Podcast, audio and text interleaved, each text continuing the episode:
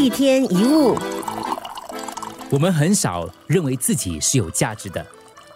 很多人只有在自己是一个赢家、得到成功或被别人肯定的时候，才会觉得自己有价值。因此，当我们失去了这些，也就失去了自我价值。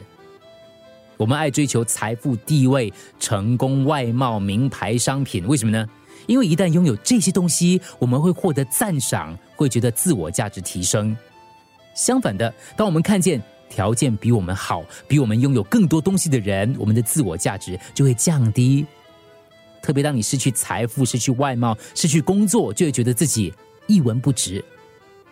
假如我们追求的目的是为了要让别人肯定，就表示自我价值是建立在别人认定上，等于是拿别人的价值当做自己的。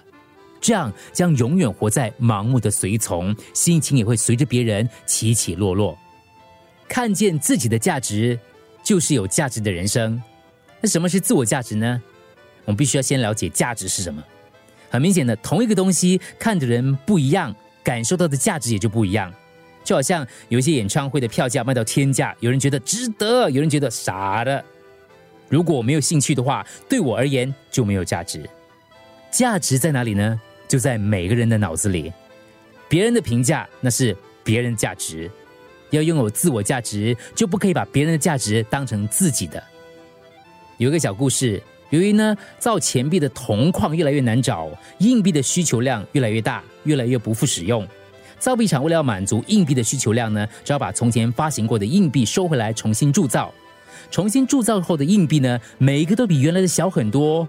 这个硬币看了自己缩小的身体，很难过。钞票这个时候看见硬币，愁眉苦脸，就问他：“啊，你们在难过什么？我们变小了。可是你们的价值变小了没有？没有啊。你们能够买的东西变少了吗？没有啊。那既然这样，你难过什么呢？哦，我们的样子变小了。样子变小，可是本质没有变小啊。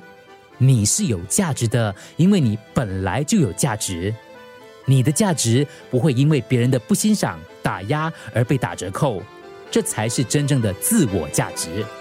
一天一物。